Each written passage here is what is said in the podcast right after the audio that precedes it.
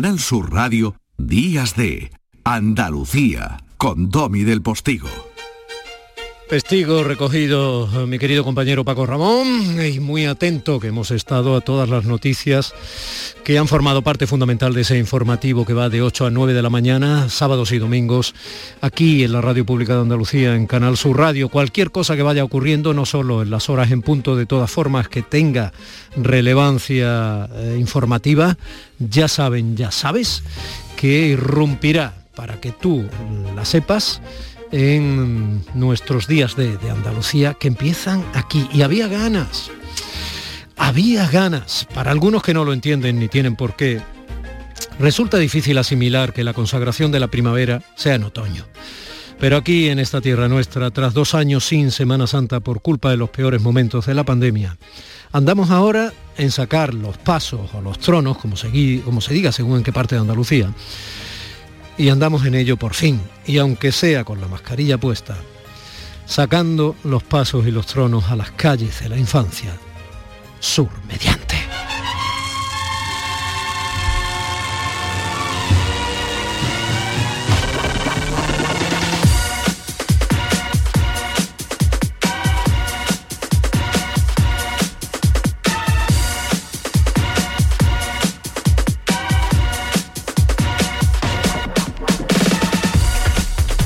El denominado señor de Sevilla, el gran poder, por ejemplo, volvía ayer a las calles de su ciudad, el gran poder entre quienes no tienen poder alguno.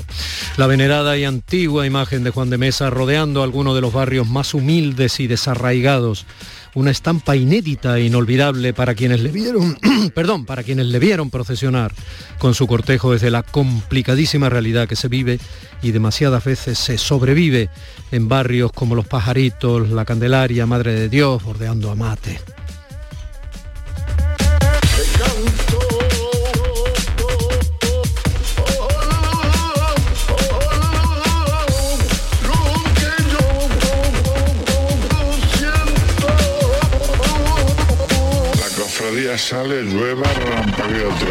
En Málaga horas antes había salido la paloma y su sorprendente magnificencia. Un galeón dorado, decía algún cronista entregado, navegaba por las calles del centro histórico malagueño tras tres años sin poder hacerlo. El primero porque el miércoles santo de 2019 llovió más los dos últimos años de pandemia, como les decía antes. El trono más grande de los pasos y tronos que se procesionan en Andalucía coincidía casi con los traslados de las imágenes que saldrán este sábado próximo en la denominada Procesión Magna, Camino a la Gloria. 16 tronos en las calles de otras tantas hermandades, desde la mañana a la madrugada, del tirón. Camino a la Gloria lo llama la agrupación de cofradías malagueña en el año de su centenario.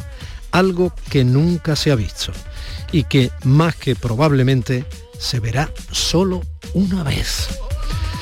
Una vez cómo se vive la vida y cada uno de sus momentos únicos e irrepetibles. Una vez. Una vez, vivimos solo una vez, soñamos con permanecer para engañar al tiempo.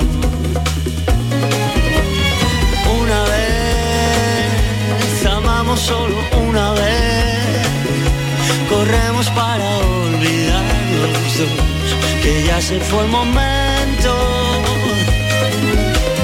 Una vez sentí la luz de la esperanza. Bueno, ya es hora de dar el salto. Si ayer hablábamos aquí en nuestros días de, de Andalucía de los 10 años del fin del sangriento y a la vez cateto terrorismo etarra, con una de sus víctimas, la andaluza Teresa Jiménez Becerril, a quien le robaron a tiros a su hermano Alberto y a su cuñada Ascen delante de sus sobrinos aún pequeños. Si ayer hablábamos aquí, en estas muy mañanas de sábado y domingo de la Radio Pública de Andalucía del Día de las Escritoras con la sevillana Silvia Hidalgo y su impactante última novela, Yo, Mentira. Si conectamos ayer con el segundo traslado del Gran Poder en directo con nuestro compañero Fran López de Paz y con el actor Antonio Garrido, si ayer recordamos aquí los 40 años del referéndum que aprobó el primer estatuto andaluz y oímos la voz de sus siete ponentes históricos gracias al reportaje de mi compañera Isabel Gómez, si ayer hicimos eso y más cosas, ayer, hoy es hora de dar el salto y comenzar con el único pianista español que ha actuado como solista en cuatro de los grandes templos de la música del mundo, el andaluz Tito García.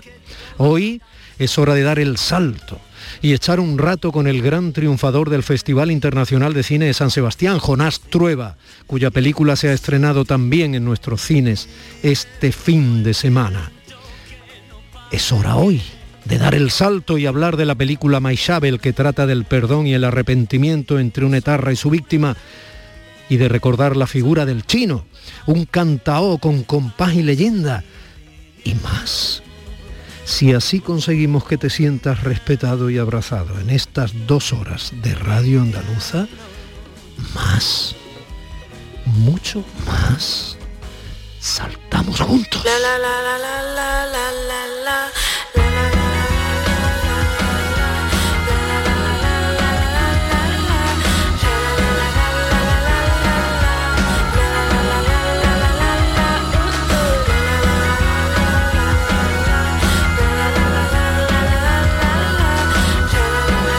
Hoy en esta entradilla habitual en nuestros días de Andalucía.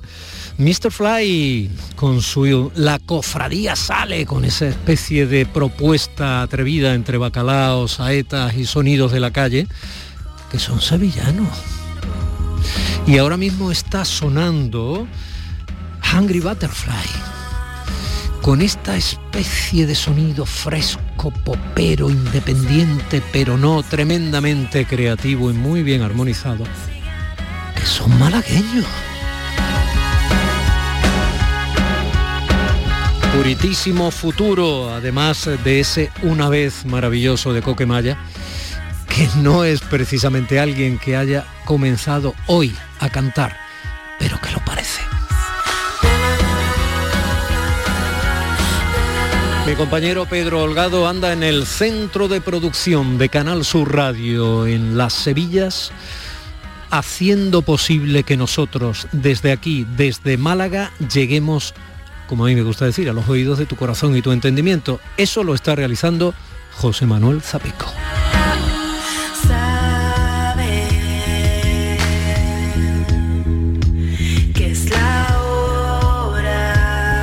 Es la hora salto. Mi compañera María Chamorro lo sabe también y por eso está en el apoyo de la producción de los contenidos de esta edición de Días de, de domingo 24 de octubre de 2021.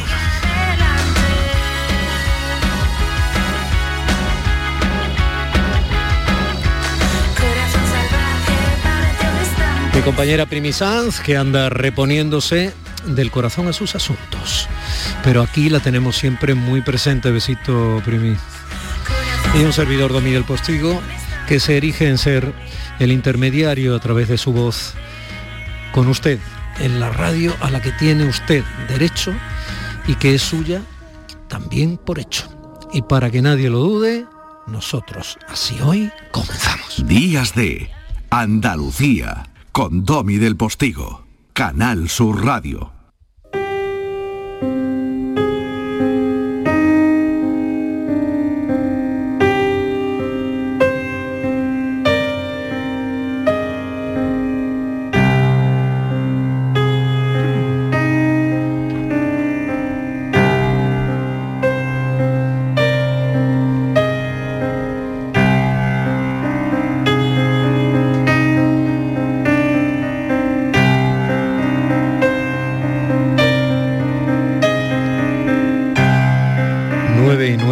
¿Es la primera vez que escuchas esto por la radio, Tito? Buenos días.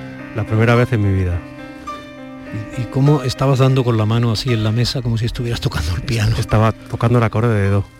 Sí, ¿no? Te hubiera hecho la broma de que tocaras el acorde de Do, mi, pero...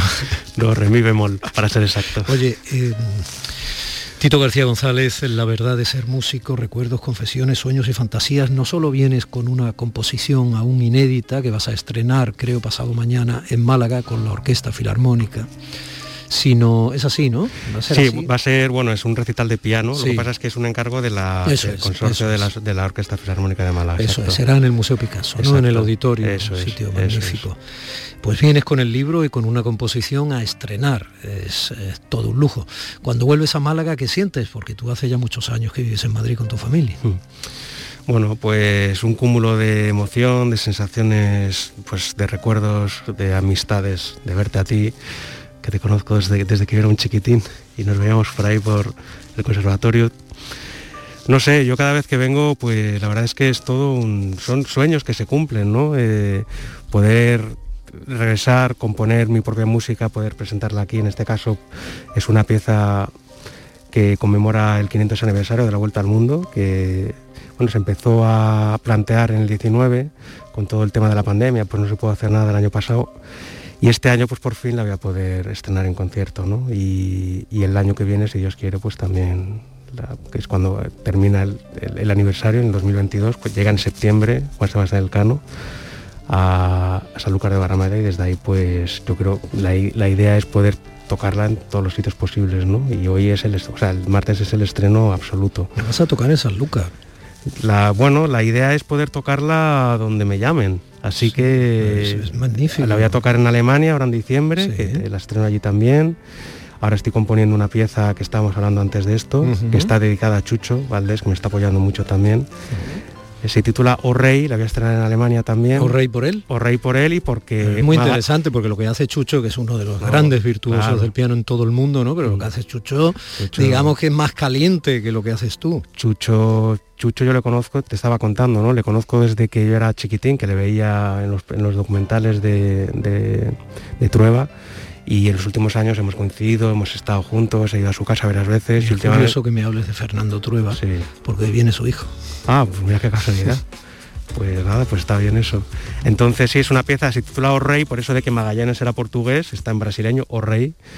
Eh, recuerda un poco a lo, el tema de O Rey Pelé y, simplemente yo se lo dije a Chucho el otro día, es que para mí él es el rey, entonces así de claro, lo tuve, lo tuve claro desde el principio. Portugal, Cuba, Málaga, en cierto modo, porque este malagueño que les está hablando es el primer pianista español que se ha presentado como solista en recitales de piano en cuatro de las salas más prestigiosas del mundo, el Carnegie Hall de Nueva York, la Filarmonía de Berlín, el Teatro Colón de Buenos Aires y el Auditorio Nacional de Música de Madrid. ¿no? Bueno, esos últimos trabajos tuyos, ese Quijote en Nueva York o ese Retrogarde, ¿no? recibieron el premio Melomeno de Oro, la categoría 5 estrellas de la revista Ritmo y han sido reseñados como discos recomendados por la revista Melómano en el año pasado, ¿no? por ejemplo. Quiero decir que son cosas que dentro del, mundo en el que vives ¿no? Eh, son cosas muy relevantes, muy importantes, son medallas eh, ¿qué, te suponen? ¿Qué suponen a alguien que está fundamentalmente solo componiendo en su habitación o practicando como estabas anoche? Pues en el caso de Quijote Nueva York fue un proyecto que, presenté en el Carnegie Hall y ahí es donde, digamos, eh, debuté como compositor en este disco, es un recopilatorio de compositores actuales. estoy poniendo ahora Chucho de fondo. Ah, pues mira, solo, ya, para que... Ya se lo diré, ya se lo diré. Para eso, para, que, para el calorcito. Y, y, luego, bueno, realmente mi faceta fundamental es la de intérprete. De hecho, el martes voy a tocar también Beethoven, voy a tocar obras de otros compositores. Eh, Beethoven por el tema del año pasado, que también se tuvo que cancelar todo. Otra pieza que estreno, que eso también me gustaría decirlo, dedicada a Beethoven, que se titula Postludio a Ludwig que también estreno el martes. Y bueno, es un, a mí siempre me ha traído mucho la composición. Que sepas que eso ha sonado aquí. ¿eh? Ha sonado, claro que ha sonado. Sonó, sí lo sé, lo sé. También fue, también fue primicia. Y complicidad mediante. Y entonces, pues nada, pues mi día a día es eso, pensar un poco los proyectos que tengo entre manos, ideas que me surgen, componer, dar clase, estudiar, hacer escalas, en fin, pues la vida del músico que estamos todo el día y dale que te pego, ¿no? Como se suele decir. Entonces, el hecho de que me están saliendo ahora actuaciones importantes y, consideren y reconozcan mi trabajo como intérprete y como, compositor, pues para mí pues son sueños que se cumplen y es lo que he querido venir un poco a contar en mi libro, ¿no? Eh, de hecho, tú sales varias veces. Eh, como sabes que ya te, he comentado, y porque cuando hicimos Guernica, ¿te acuerdas que quedamos allí en el conservatorio con Carlos Álvarez que vino, que también fue el primero quien escuchó la pieza junto contigo, pues eso fue lo que me, ha traído aquí de vuelta, porque gracias a ese estreno que hice en Berlín, pues empezaron a, salir más cosas, me empezaron a llamar a otros sitios y me empezaron a salir encargos como compositor. O sea que, que todo está ahora es como volver a casa y, y precisamente el Museo Picasso, ¿no? que, que, es una casualidad también poder tocar esta pieza y ojalá en algún momento pueda tocar Guernica pues en Madrid, en el Reina Sofía, que sería para mí lo más grande. ¿no? Tú escuchas esto de Beethoven, por ejemplo, y, o sea, ¿qué hay en, esto que, que, tu amistad procura, como decía López de Vega, la demagoga? ¿no? O sea, ¿qué, ¿qué sientes? Aparte de reconocerla, entiendo. Mira, yo sueño que estoy con Beethoven, te lo digo así de claro. Yo sueño que estoy con él en allí en Viena y que hablo con él pero varias veces además, ¿eh? que estoy ahí, hablo y le... le, además le has investigado, quiero decir, sí, te has ido acercando muchísimo. Me acercando mucho. A y, a, su figura. De hecho, voy ahora me han invitado para ir a tocar Beethoven a Alemania, precisamente, que es donde voy a estrenar esta pieza dedicada a Chucho. Voy a Alemania, al ciclo Piano Podium, y me han invitado a tocar tres sonatas de Beethoven, de las más famosas ¿no? de su repertorio. Entonces yo Beethoven lo, he tenido siempre en mi vida, ¿no? Eh, desde que era niño, desde que estudiaba aquí en Málaga, siempre ha estado presente eh, y estará siempre presente. Y es un compositor que bueno, es universal, es, una figura que no, no sé cómo decirte, es, es que no hay discusión alguna, ¿no? para mí es el más grande compositor de todos los tiempos y seguramente no habrá ninguno que, se, le, se, le, acerque, ¿no? Se habla de Mozart también, pero para mí de Mozart. Sí, pero yo... ¿Sabes, aquello de Wagner sobre Mozart? ¿Cuál? ¿Sabes aquello que Wagner decía que Mozart era un fraude, que era, ah. Que era mentira, que todas las composiciones no eran suyas?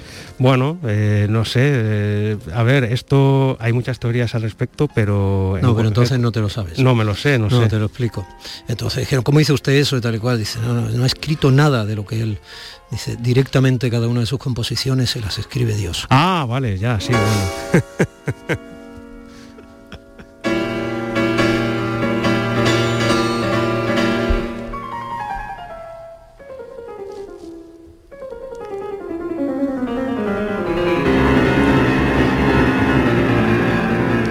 ¿Eso qué es? O sea, no, no digo la partitura, ¿no? ¿Qué es un piano? O sea, ¿qué, hay dentro de un piano? Un instrumento que además nos engaña a quienes no sabemos nada porque de pronto dicen, no, es un instrumento de cuerda, es un instrumento de, de, percusión. De, cuerda percutida. Mm. ¿Eh? De hecho, la, pieza que he compuesto tiene una parte en la que voy a, las cuerdas y hago ahí. Sí, te he visto, sí. Tienes la tapa abierta y empiezas ahí a toquetear. Por son recursos técnicos. Muy espectacular. Sí, porque bueno, ahí es, en ese momento quiero de alguna manera. Es una especie como un violinista cuando hace un pichicato. Sí, de, se llama cuerdas muteadas, ¿no? Que pongo el dedo en la cuerda y toco la tecla y te suena un efecto ahí como muy orgánico, ¿no? Mira, está sonando la apasionata de Beethoven. Hablando antes de lo de Beethoven, es que Beethoven era un apasionado de la vida, ¿no? Entonces, como tú. entonces es que hay que ser un poco gamberro, ¿no? Bueno, tú eres en realidad un hombre de familia, ¿no? Con tu hijo, tu hija y, tu mujer, una estupenda periodista además. Eh, pero, pero la pasión te sale, o sea, es muy apasionado. ¿eh? La pasión es fundamental, Omi. Es que si no hay pasión no hay vida, si no hay vida no hay, no sé cómo decirte, es es el, mira, se habla precisamente hablando del piano, del pedal, por ejemplo, el pedal es el alma del piano, ¿no? Entonces, yo creo que un artista tiene que tener, tiene que dejarse de llevar, tiene que no pensar demasiado.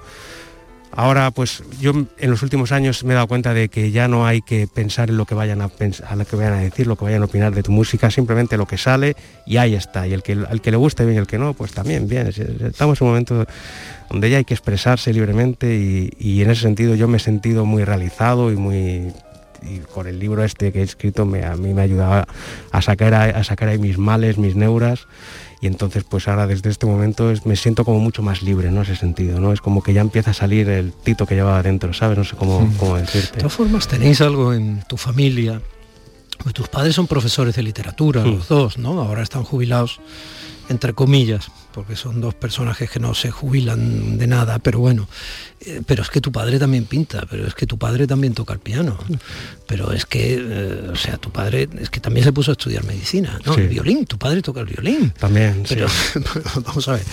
Eh, es que tu padre, como quien dice, casi hizo su casa con sus propias manos, ¿no? Con tu madre al lado. Quiero decir, es que. Y de ahí es que tu hermana Alba canta estupendamente, aunque sea arquitecta y esté en Estados Unidos y lo que tú quieras, ¿no? Pero, pero bueno, es que, por no hablar de Pablo, de Manu o de Javi, o sea, es que sois unos personajes muy renacentistas. ¿Tú te acuerdas de lo que hicimos el año pasado con, claro. Con el John Williams, pues sí, bueno, es una familia, sí, una familia, no sé. Yo lo puse, ¿eh? Sí, lo sé, lo sé. Lo puse, lo puse y, gustó muchísimo y quedó formidable, vamos. Pero es que lo que hicisteis fue sorprendente, ¿no? Sí, sí. nos gusta siempre. Bueno, utilizaron en distintas bandas sonoras de John Williams para hacer toda una especie de performance musical y escénica y darle el feliz cumpleaños. Nos gusta dar la nota. Sí, sí, nunca mejor dicho. Incluso las notas. Sí, sí. Sí, sí, sí, Bueno, pues eh, supongo que eso también tiene mucho que ver, ¿no? Claro, sí, está rodeado ¿no? de mis hermanos, ¿no? Que todos tienen inquietudes también artísticas. Mi hermano Javi le gusta mucho dibujar también. De hecho, hizo un disco hace unos años, Consumo Interno se llama, por eso de que que no le gusta que lo escuche mucho por la gente por ahí, pero es un gran compositor mi hermano, hace canciones preciosas, ¿no? Y Alba, bueno, ya la conoces también, Pablo también hizo percusión, tocó la batería, Manuel el violín. Sí, en mi, familia siempre estamos de alguna manera vinculados, estamos hablando todos los días varias veces, entonces estamos muy unidos y eso yo creo que es muy importante para... ¿Qué hay en la música? La, música, no sé, es, eh, hay algo, no sé, hay un factor X ahí de, pues no se sabe muy bien qué es, es es un, es, yo creo que está en la materia oscura. hay algo ahí que no se sabe muy bien, la, está siempre se, está transformando, ¿no? Entonces el, músico, el intérprete, el compositor, de alguna manera tiene, o sea, la música yo siempre tengo la teoría de que está, existe. Lo que pasa es que la tienes que extraer, ¿no? Tienes que, porque está, está, hablando del mundo cuántico, que se habla mucho de esto, ¿no? E, eso está, porque si no no saldría, ¿no? Lo que pasa es que el, músico tiene que, tiene que descubrirlo, tiene que sacarlo, ¿sabes? no sé si me explico, ¿no? Es, es algo mágico, ¿no? Entonces eso es lo que a mí me, produce mayor, no sé, ilusión, ¿no? Poder tener una idea y decir, ¿esto cómo lo voy a desarrollar, ¿no? Componiendo mi obra, por ejemplo, aquí yo me basé en el libro de Stefan Zweig, Magallanes, que es un relato maravilloso, eh, donde precisamente se ensalza la figura de Magallanes, porque el mérito lo tuvo él, ¿no? Y... Bueno, el Cano tuvo el suyo.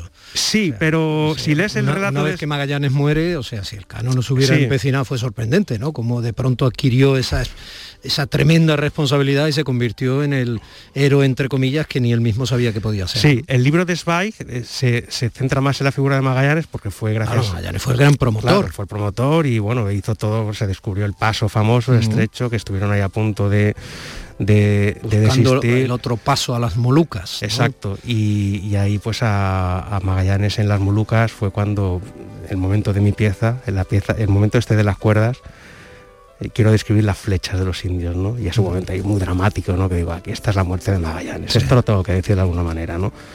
Y hay un momento en la pieza en la que canto.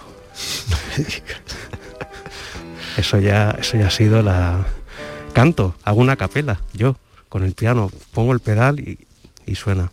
Pues tú y yo evidentemente no acabaríamos nunca y espero que perdonen los oyentes o a lo mejor lo celebran. ¿no? Yo como oyente me gustan las complicidades entre entrevistador y entrevistado cuando hay materia, claro. Creo que en esta ocasión, desde luego, siendo tú y con tu excelsitud musical y tu nivel eh, artístico, pues la hay. Escúchame, em, no por mi parte, digo por la tuya. Mm, recuerda quienes pueden verte este martes. ¿eh? Te están escuchando de una punta a otra de Andalucía, los generosos oyentes que siguen Días de Andalucía aquí en Canal Sur Radio, quienes pueden disfrutarte en esa primicia que vas a dar en el Museo Picasso en Málaga, en el auditorio. Pues es a las 8 de la tarde en el ciclo de cámara del Museo Picasso.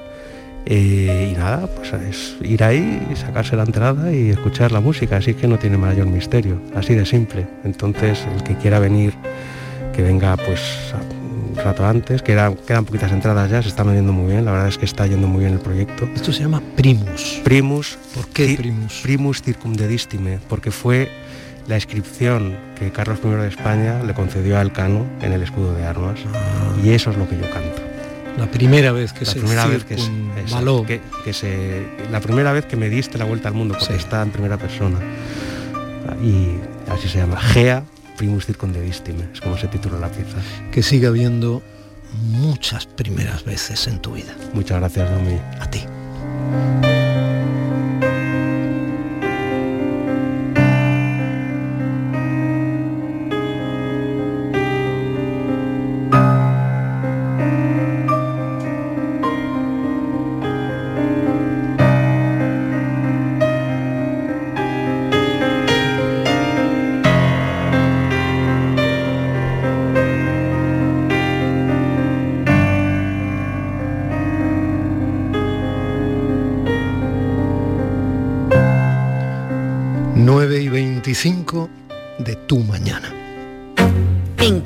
Sur Radio, Días de Andalucía, con Domi del Postigo.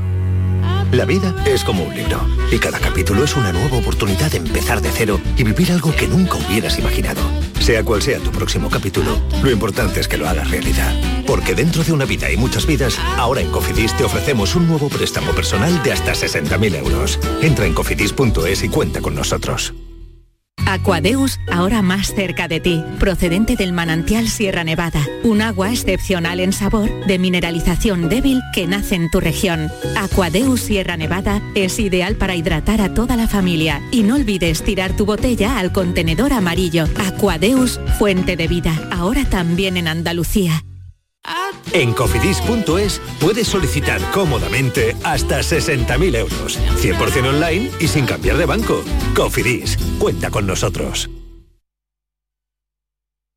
Sevilla. Canal Sur Radio. Bienvenidos a Sacaba. Mil metros de electrodomésticos con primeras marcas. Grupos Whirlpool, Bosch y Electrolux. Gran oferta hasta fin de existencias en Sacaba. Lavadoras de carga superior in the city Whirlpool desde 199 euros. Solo hasta fin de existencias. Solo tú y Sacaba. Tu tienda de electrodomésticos en el Polígono Store en calle nivel 23. Sacaba. Vuelve el arte, vuelve el ocio, vuelve la música. Y tú volverás a vibrar porque vuelve el ruido gracias al auditorio Nissan Cartuja. El antiguo pabellón de Canadá será el espacio que te haga sentir, que te haga disfrutar de grandes y únicos momentos. Cultura, música, ocio, arte. Conoce nuestra programación en auditorionissancartuja.com y vuelve a vibrar Sevilla. Estudiar de forma online y semipresencial, adaptando el ritmo de estudio a tu situación personal. Es posible gracias a UNED Sevilla. UNED Sevilla te da la posibilidad de cambiar tu futuro con su oferta de más de 28 grados, másteres oficiales, cursos de idiomas y los nuevos microtítulos de solo un año de duración. Es el momento de plantearte nuevas metas. Cambia tu futuro. UNED Sevilla te ayuda.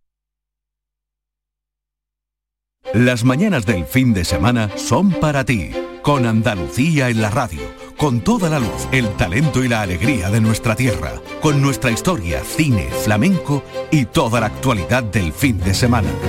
Días de Andalucía, con Domi del Postigo, los sábados y domingos desde las 9 de la mañana. Quédate en Canal Sur Radio, la radio de Andalucía, bajo el cielo de Andalucía.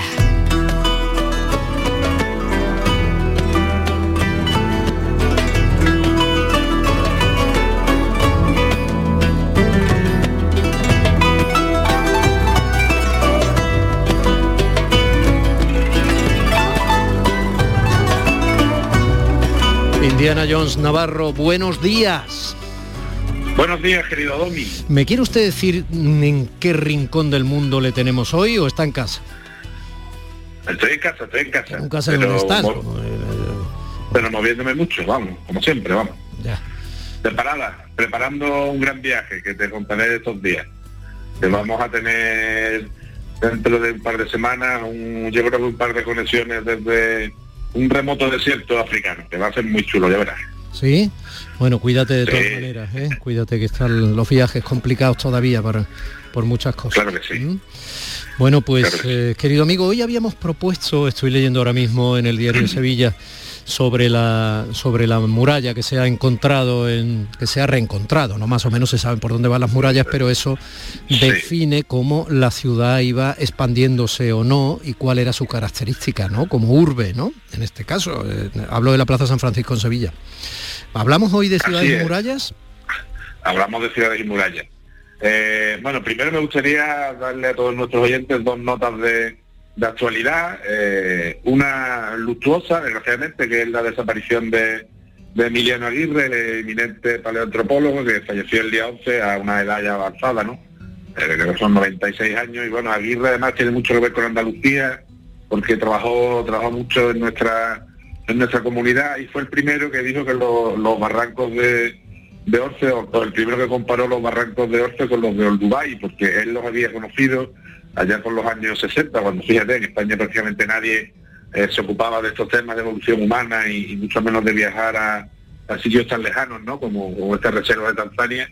Y, bueno, él fue el primero que, comparó estos barrancos de Orce con, con Olduvai, ¿no? Y, y creo que es una persona que se merece eh, pues que todos los andaluces lo tengan presente. Y otra breve noticia que tiene que ver también con él y que tiene que ver con la evolución humana, y esto ya lo abordaremos con más profundidad porque es muy importante, y es la aparición de industria lítica de 1,7 millones de años en Argelia, de industria lítica del modo HLN, desconocido como modo 2, y esa es una noticia de gran trascendencia en el mundo de la, evolución, en la que ya entraremos más a fondo porque tienen muchas cosas que explicar. Pero si quiera modo de titular, dejarlo ahí para que nuestros oyentes siempre estén eh, en la vanguardia de las noticias de, evolución y de, y de arqueología. Y si le parece, pues sí, entramos de lleno en el mundo de, la, de las murallas y sobre todo en esta muralla eh, de Sevilla, que es un hallazgo absolutamente excepcional, es un hallazgo que se ha producido bueno, en la, obra de un,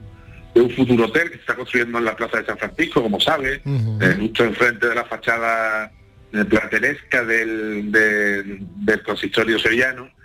Y, bueno, la, discusión sobre la muralla de Sevilla, sobre su trazado y sobre su extensión, es una discusión eh, pues tan antigua como las propias discusiones arqueológicas en, la capital de Andalucía, ¿no? Mm. Eh, ¿Por qué? Pues porque nunca se había encontrado a ciencia cierta eh, un fragmento siquiera de esta muralla romana que en alguna ocasión se había confundido con la muralla de época andalusí, con la muralla medieval, una, una muralla que, como todos saben, es posterior y que además es visible en, bastantes zonas de, Sevilla.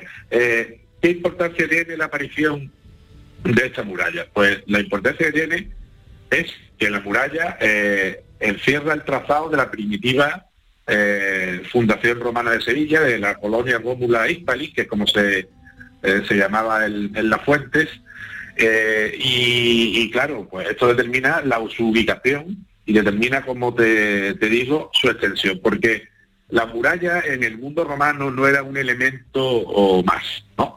La muralla en el mundo romano, sabes que las murallas pueden tener fundamentalmente dos funciones.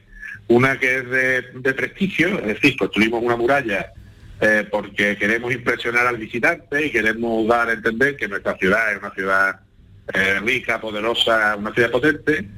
Eh, tienen otra finalidad que es quizás la más evidente, que, que todo el mundo conoce, que es la defensiva, ¿no? Es lo que se conoce en el argot como poliorcética, es decir, la, muralla te protege del, ataque de, un posible enemigo y en el mundo romano además tenía, como te digo, eh, una otra función que era la delimitación del espacio de la propia ciudad. Eh, pero la delimitación, eh, esto los romanos se lo tomaban muy en serio, como casi todo, ¿no? Y, y era una delimitación que se hacía además con un ritual muy interesante que quizá eh, ya sea menos conocido. ¿no?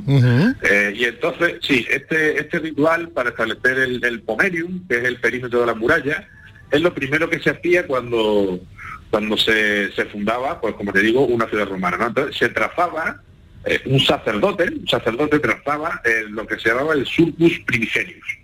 Es decir, ahí te veía el sacerdote, no sé si sería un sacerdote de Júpiter o sería del, dios que fuera, eh, cogía un arado y entonces en la parte interior del trazo eh, lo acompañaba una vaca y en, la zona exterior lo acompañaba un toro. La vaca quería ejemplificar, eh, bueno, pues un poco toda la, la fertilidad que se esperaba de esa ciudad, esa riqueza en, población, en hijos, digamos, de la propia ciudad, y el toro lo que iba significando era, bueno, pues la fuerza defensiva, la potencia del, de la propia de la propia fundación ante los los futuros enemigos, ¿no? Y ahí que había el sacerdote que iba trazando este este perímetro, este surco, sí, pero ese surco entiendo yo que además de la metáfora, simbología, etcétera, la vaca y el toro tirarían del arao. No, no, el del arado solo tiraba sacerdote. Toma. Y además solamente levantaba el, el arado en el sitio donde se iba a establecer la puerta. La muralla en Roma no se podía eh, por más sitio que por la, por la propia puerta. Flanquear la muralla por otro lugar estaba penado por la muerte, no estamos hablando de ninguna tontería, es decir, fíjate la, importancia que daban los romanos a, lo que son los límites de la, de la propia ciudad, que es el sitio donde se aplican las leyes, donde existe la protección de los dioses propios y, todo este tipo de cosas. ¿no? O sea que este trazado no es ninguna cosa aleatoria ni, ni tenía ni carecía de importancia. Por eso, este descubrimiento de la, del, del paño de, muralla frente al Ayuntamiento de Sevilla, al lado de la, de la sala de Chicarrero, la Plaza San Francisco, en, esa acera, ¿no? que digamos que va hacia, hacia Hernando Colón, hacia la catedral, eh, tiene una trascendencia grande, porque lo que quiere decir es que todo lo que hay detrás de esa muralla, pues era la primitiva eh, fundación romana como, como aparece en la fuente. Eh, ha habido algunos autores que han entendido que o, dudan de que sea realmente la muralla y afirman que se puede tratar también de, una estructura portuaria. Porque hay que tener en cuenta que entonces el, trazado del río Guadalquivir estaba mucho más próximo, el río llegaba mucho más cerca de lo que es la propia plaza de, San Francisco, de la Plaza Nueva, de lo que de lo que llega hoy en día, ¿no? Y que bueno, que aunque no es que esté demasiado lejos, pero bueno, quedamos cientos de metros eh, más hacia, hacia el noroeste, digamos, ¿no? Eh, con lo cual, también tengo que decir que no es contradictorio, porque puede ser que sea la muralla de la ciudad y puede ser también que se utilizara como contención eh, del río. Esto pasa, por ejemplo, también en Roma, donde el trazado de la primera muralla coincidía, o sea, se usaba también, perdón, como contención del río Tíber, que entonces tenía otro trazado y cuando venían las grandes crecidas del, del río, eh, la muralla también servía pues como dique de, contención de las aguas, ¿no? Y, es posible que en Sevilla ocurriera algo similar, ¿no? Porque además, por lo que hemos podido ver de la, de la muralla, es una muralla que está construida con una base de, piedra caliza que parece de, de las cercanías, de, los alcores, y luego está eh, terminada de edificar con el con el, célebre cemento romano, ¿no? El opus que llaman los, los especialistas, ¿no? Con lo cual estamos hablando de una estructura de una eh, enorme solidez. Eh, que esté datada bien, eso todavía no sabemos porque no se han publicado los estudios, los estudios pertinentes y si hay algún elemento que realmente pueda datar esta, esta fundación eh, antes del, siglo I o quizá estemos hablando de una muralla que esta es la otra parte de la, de la historia, que yo creo que es una parte muy interesante, porque además la vamos a relacionar con un descubrimiento cercano, que seguro que también recordará eh, entonces, eh, tenemos la diatriba entre, entre, si la muralla es del siglo I o del siglo II antes de Cristo, o es posterior, o es del siglo III, ¿no?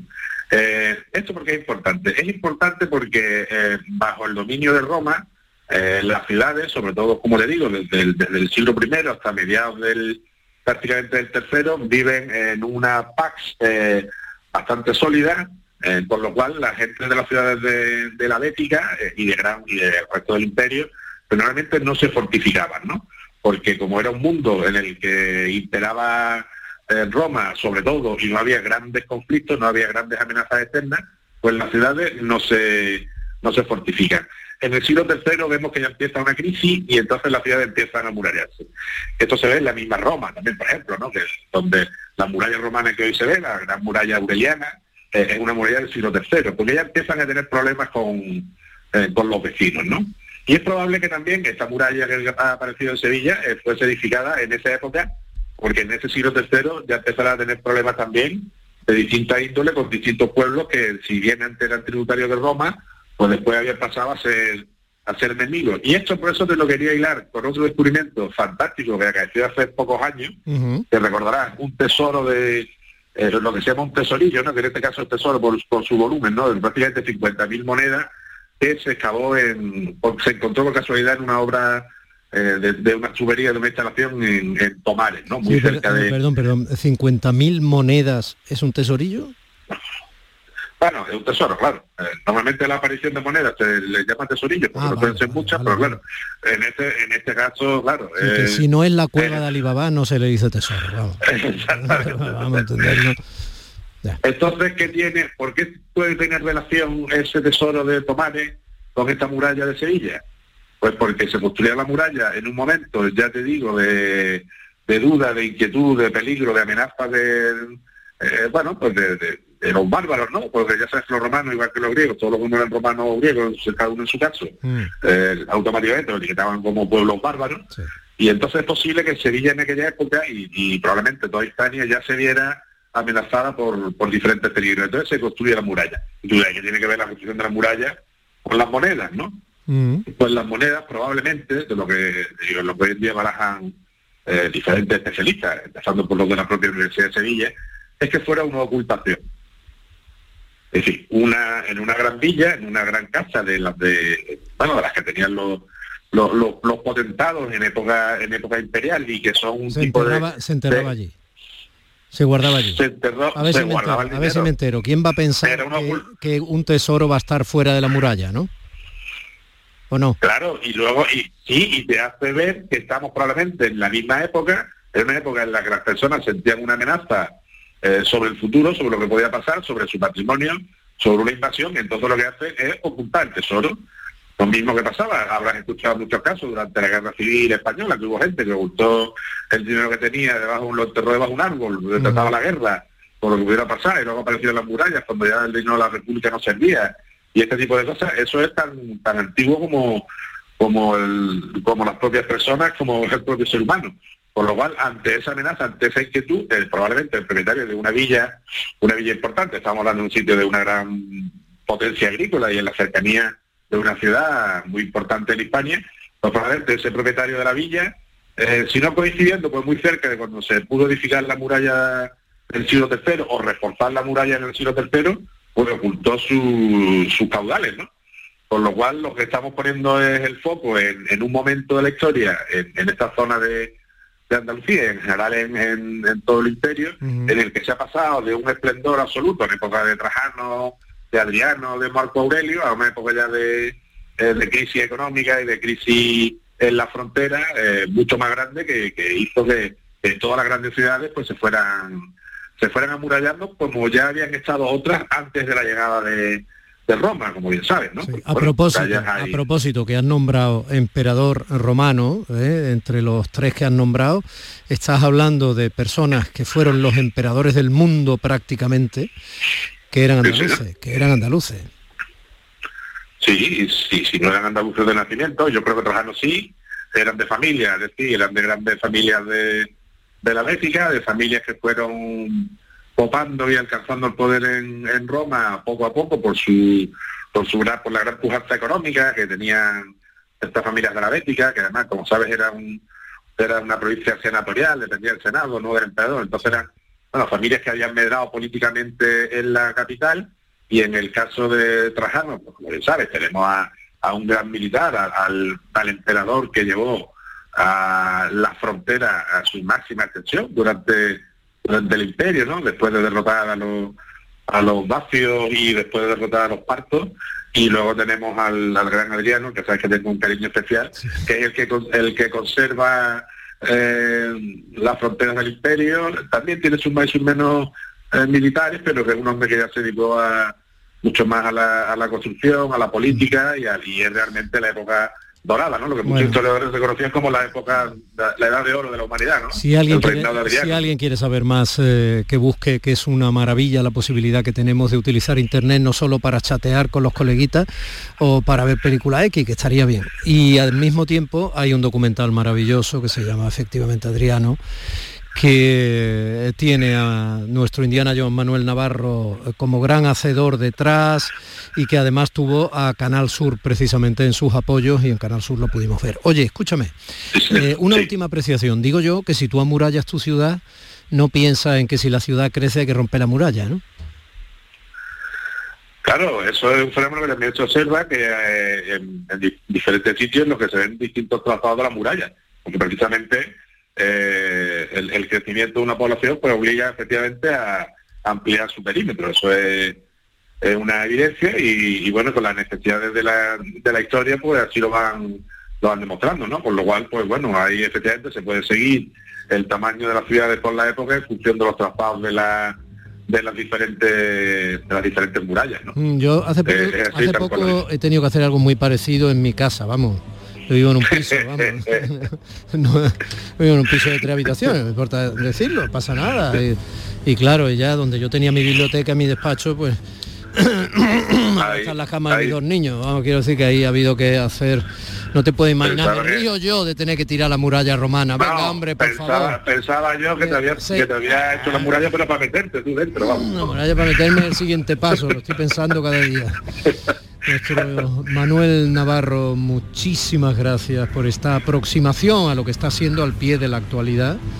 Eh, conocer un poco qué significaban esas ciudades amuralladas que eh, tienen en la historia centenaria ya su origen, que luego fueron, bueno, pues estamos hablando de las murallas romanas, tuvimos las murallas árabes, estamos en Andalucía, o sea, cuyos restos a veces se incardinan de manera real y urbanística en negocios o en, o en, eh, aparcamientos subterráneos o en cosas de esas, como tenemos en algunas de las ciudades. Tenemos que quedar para tomarnos algo en, eh, por allí por el entorno de la catedral en Sevilla, en, ese, en, esos baños alucinantes, ya que hablamos de baños árabes, y lo, tenemos, que, lo tenemos que hacer pronto. Vamos, yo, yo hacía allí hasta un programa entero, fíjate. Eso te iba a decir, que eso sería lo, sería lo bonito, ¿no? Que hiciera el programa entero desde allí, ¿no? Eh, sería un reclamo estupendo para el mundo de la arqueología, sin duda, y de la historia. Sí, sí, desde el Monte Talledro, pero las cosas son complicadas. Hasta la semana que viene. Un abrazo a todos, feliz semana a todos. Domi del Postigo en Canal Sur Radio. Días de Andalucía. Ni el challenge del papel higiénico, ni el de la botella los retos más difíciles a los que se enfrenta nuestra generación están en la vida real, como el famoso encontrar trabajo challenge o el independizarse challenge. Y aunque para superarlos necesitamos vuestro apoyo, aceptamos el reto. Súmate en aceptamoselreto.com. FAD 916 15 15. Un cocido de versa cocinado con aneto quita el sentido. Porque en aneto hacen el caldo como se ha hecho siempre. Versa, carne, garbanzo, con todos sus avíos. Vamos, que está para cantarle sin exagerar. La mañana de Andalucía con Jesús Vigorra. Un programa informativo. Además, el Constitucional también se ha pronunciado sobre... De entretenimiento. Arturo Pérez Reverte, buenos días. Buenos días. Que te ayuda. Señor Calatayú, buenos días. Hola, buenos días. Y te divierte. La mañana de Andalucía son mejor. La mañana de Andalucía con Jesús Vigorra. De lunes a viernes desde las 5 de la mañana. Quédate en Canal Sur Radio la radio de Andalucía. La primera libertad del silencio. Música.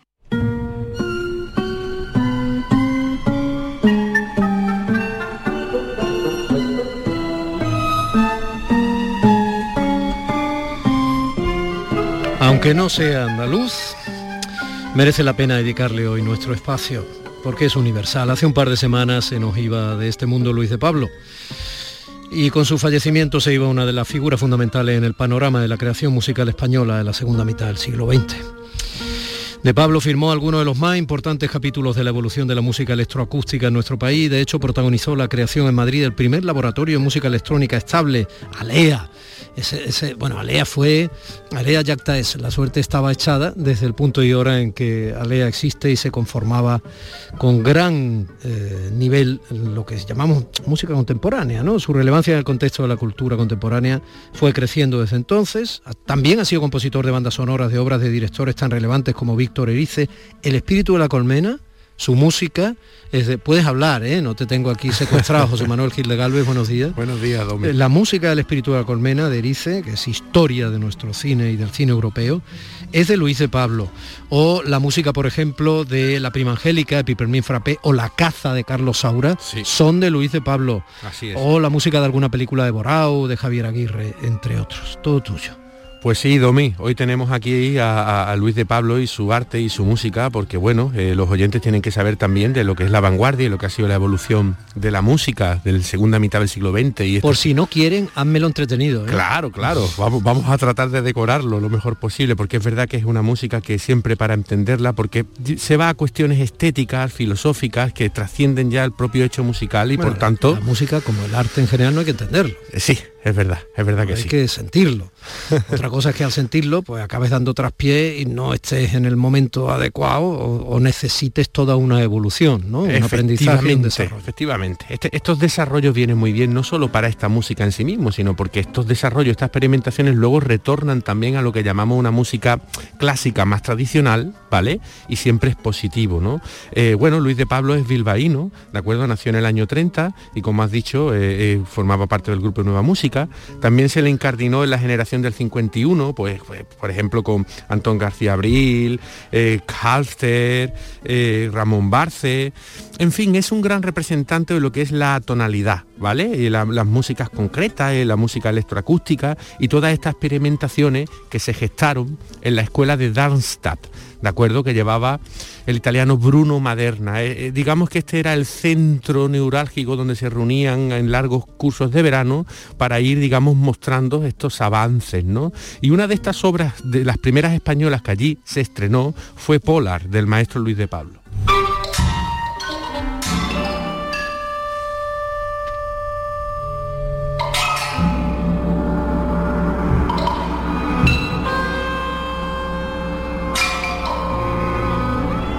Mira que en esta tierra hay mucha guasa para los no iniciados.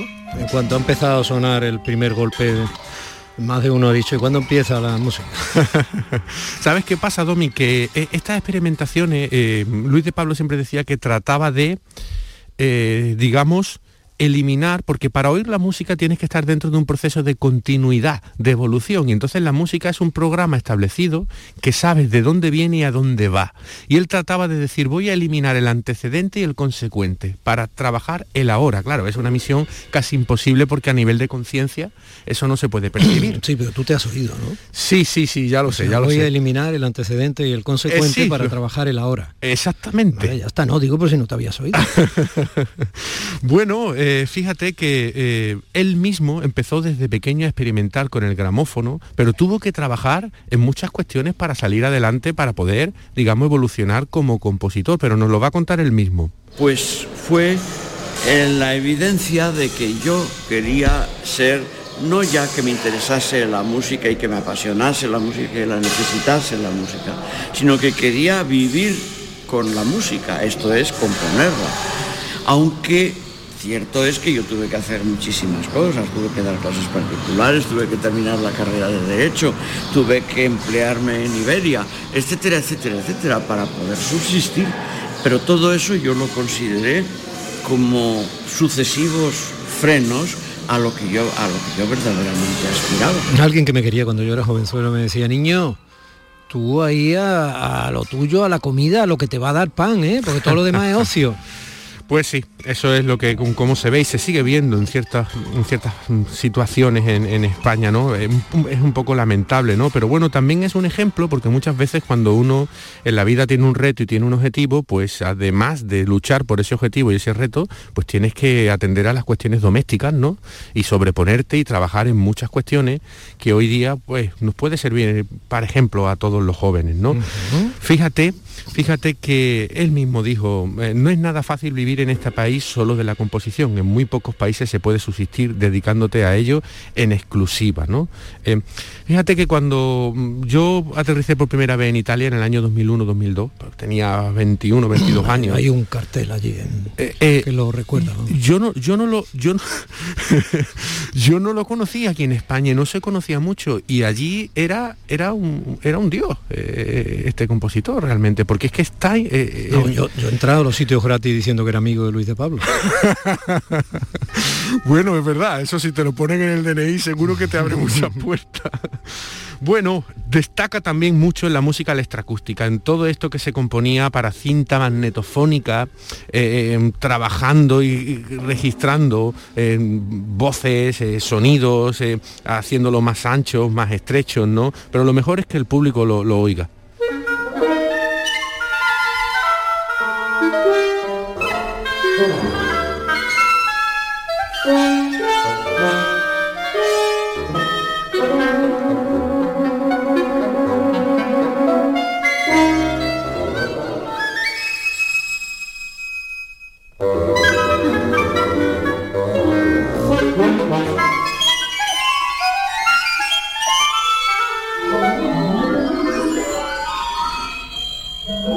Estamos escuchando por un, por un lado Mori y por otro chamán, ¿no? Efectivamente, efectivamente.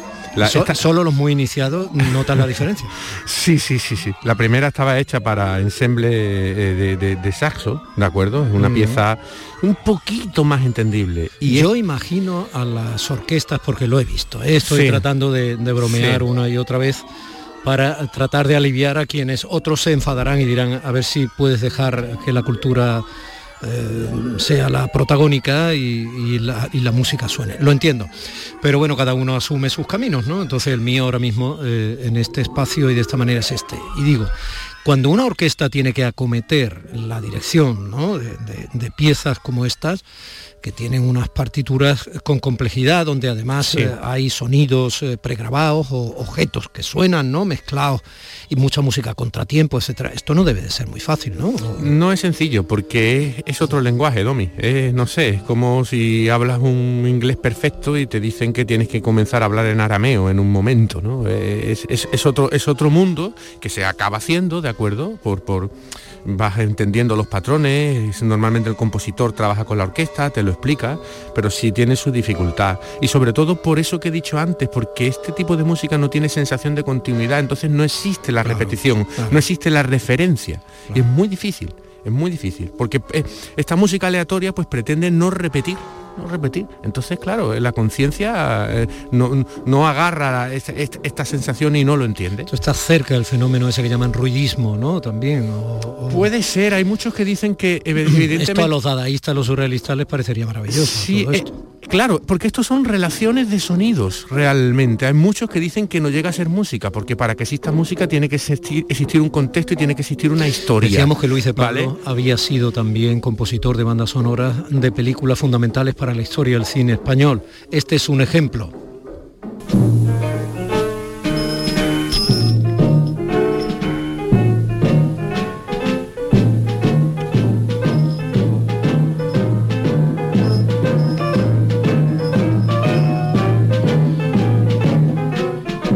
Es como quienes dicen cuando ven algunos dibujos eh, de la última época de Picasso que no sabía pintar, ¿no?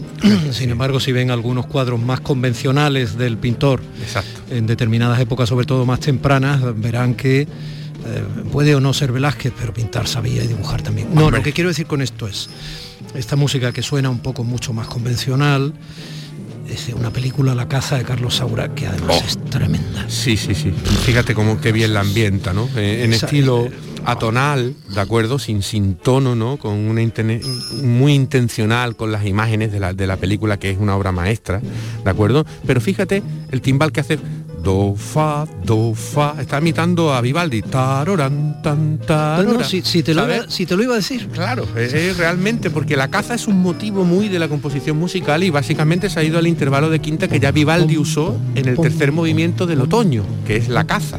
¿De acuerdo? Exactamente, ahí, lo tienen los oyentes. Ese hurón que utilizan para esas escopetas disparando, esa metáfora en cada uno de los personajes, ese Alfredo Mayo cruel, ese, Emilio Gutiérrez Cava hecho un chiquillo. Yo no sé si recordáis la película. Pero sí, yo la he estado viendo para seleccionar la música, la he estado viendo y es... No, y es que yo te obligo, te obligo a cultivarte para hacer este programa. Me ha venido muy bien. Fíjate tú qué historia más bonita de cómo entró él en la composición de, la de bandas sonoras, ¿no? Eh, un, se hizo amigo de un pianista e intercambiaron, digamos, hicieron un pacto que uno le enseñaba armonía y el otro le enseñaba piano.